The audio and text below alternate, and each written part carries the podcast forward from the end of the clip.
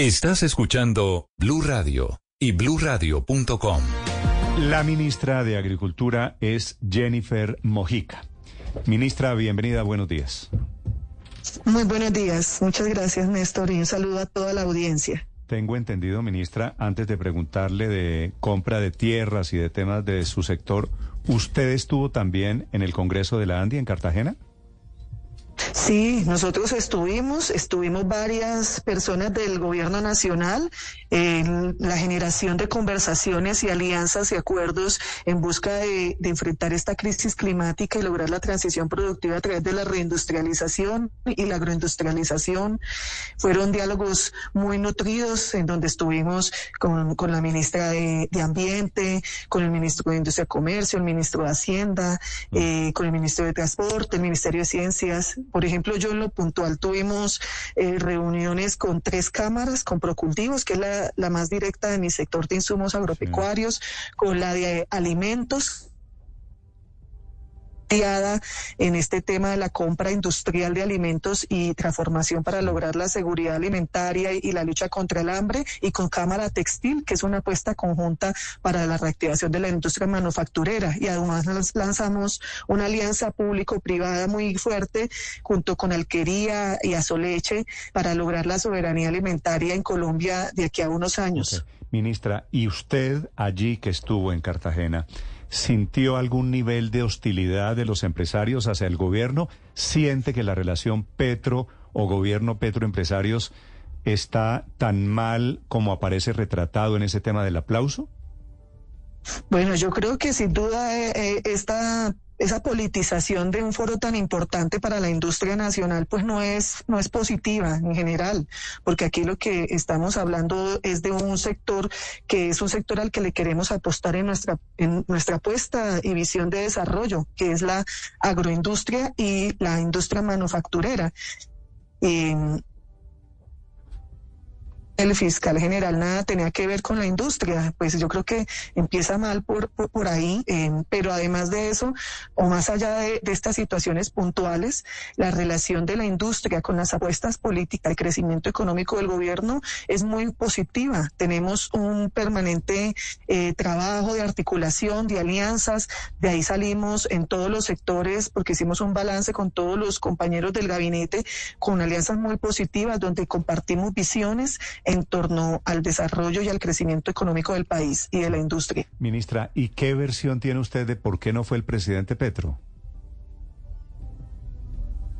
Bueno, nosotros eh, conocimos eh, lo que también se conoce ahora públicamente, ¿no? Una, una una molestia también por esta actitud pues de, generarle un foro politizado en lugar de poder hablar de, las apuestas de la agroindustria y de la industria que son dos anuncios muy fuertes que el gobierno hizo. El presidente venía de dos discursos muy importantes, el del 20 de julio en la, en la, en la iniciación del Congreso y el del 7 de agosto en su primer año, hablando de cómo la industria es el sector de crecimiento económico al que el gobierno le apuesta y bueno, estábamos con mucha expectativa sobre el asunto, pero en el trabajo sustantivo de lo que tenemos que hacer tenemos una capacidad de y una y una y un campo abierto de coordinación para lograr mejorar los indicadores y la producción nacional. Sí, de eso le quería preguntar, ministra, ¿cómo va el decreto? Tengo entendido que están a punto de expedirlo, un decreto para comprar tierras para suspender la extinción de dominio.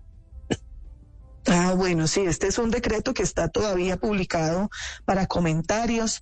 Eh, hasta finales de este mes está el plazo para poder recibir comentarios, pero hemos venido recibiendo solicitudes por parte de honorables congresistas y distintas voces que quieren tener un poco más de plazo para intervenir.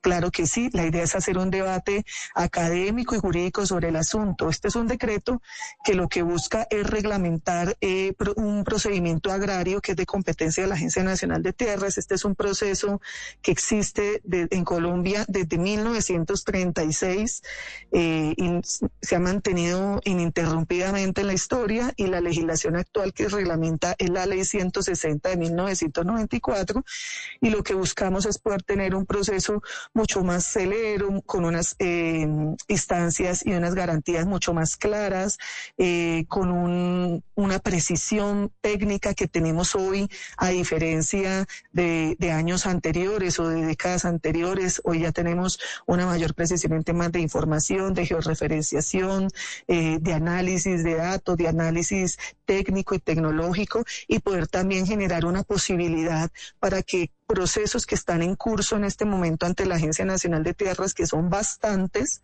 eh, puedan tener una medida eh, de terminación anticipada con una oferta de venta voluntaria de tierras que permita también hacer un pago y un reconocimiento conforme al avalúo.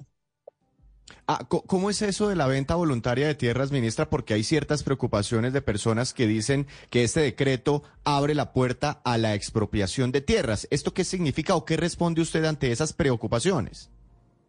Sí, yo creo que aquí eh, no nos podemos dejar ganar eh, de, los, de los miedos que se están fundando, de las fake news que se tejen, de las cortinas de humo que se tejen sobre el asunto. Esto no tiene, este procedimiento no regula la compra de tierras. La compra de tierras es otra ruta y otro camino que va por, por la oferta voluntaria, lo que se viene haciendo eh, de manera directa a través de los canales establecidos por la Agencia de Tierras, que tenemos también importantes avances, más de un millón setecientas mil hectáreas ofertadas para venta, de las cuales a la fecha hemos comprado 28.400, en donde esperamos al final del año llegar a comprar más de 100.000 hectáreas de tierra. Esa es otra ruta. Esta ruta tiene que ver es con procesos agrarios que lo que buscan es regular el cumplimiento de la función social y ecológica de la propiedad, que son facultades potestativas de la Agencia Nacional de Tierras como la autoridad en la materia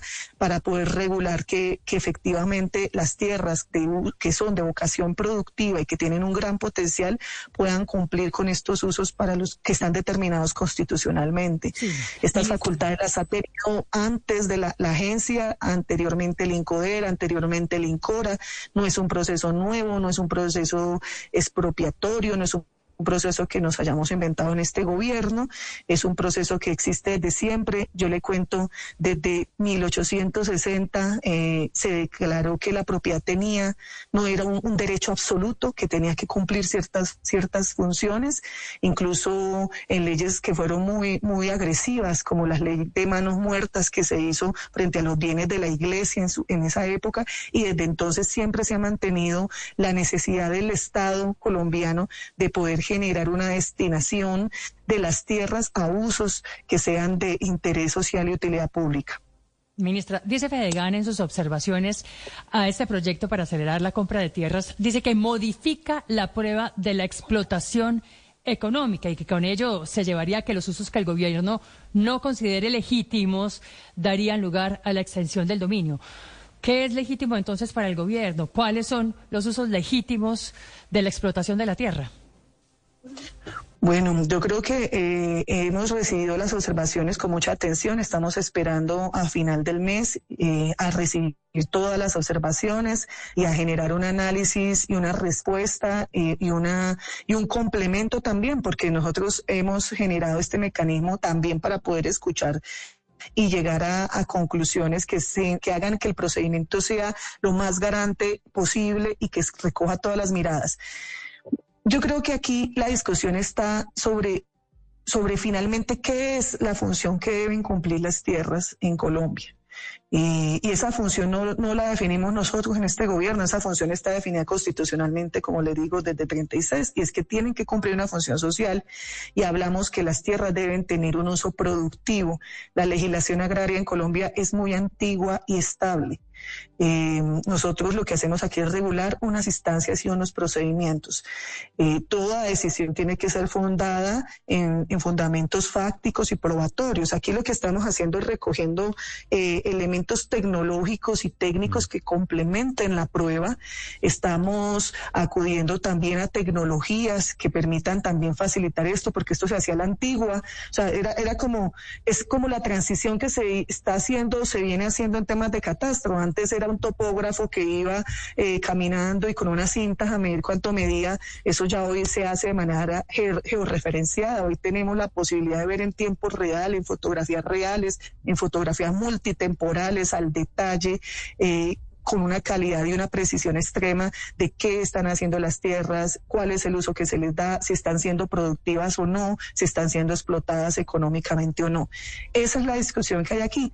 Pero adicionalmente, pues obviamente se le garantizará el debido proceso a todas las personas. Ahí también hay intervinientes. Este proceso se adelanta con participación de la Procuraduría, con participación de las uh, corporaciones autónomas regionales o las entidades ambientales, dependiendo del contexto.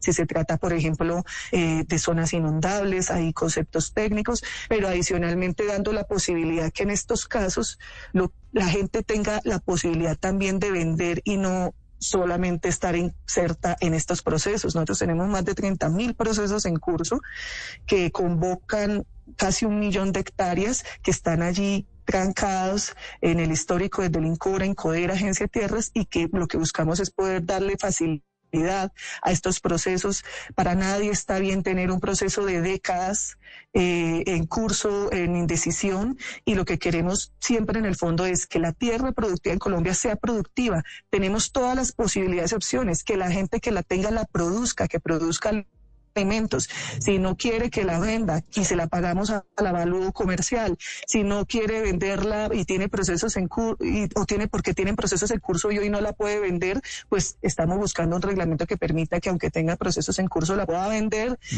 eh, y, y, poder generar lo que queremos y es que Colombia logre hacer que sus tierras productivas cumplan esta función de producir alimentos. El siempre importante tema de las tierras, el decreto que alista el gobierno para comprarla y para aplicar eh, la figura de extinción de dominio.